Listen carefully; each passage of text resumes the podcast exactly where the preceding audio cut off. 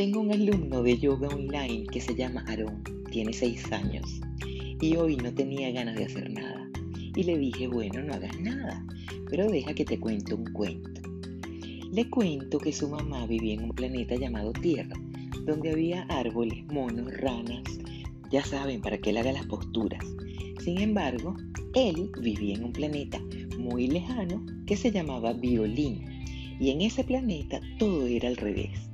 Los peces volaban, los pájaros nadaban, cuando estaban contentos lloraban y cuando estaban tristes bailaban. Aarón no hizo ninguna postura, pero escuchó con atención. Y le pregunto, ¿cómo es cuando llueve en tu planeta? Y responde, llueven notas musicales. Imagínense ustedes. Y le digo, ¿y cómo es cuando hay tormenta? Y me responde, las notas y el arco iris forman pentagramas. Le digo, ¿podrías dibujarme tu planeta?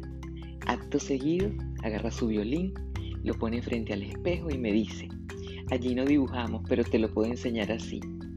Terminé la clase y pensé, esta ha sido la mejor clase de yoga para niños de mi vida y cuando yo sea grande, quiero ser discípula de Aarón.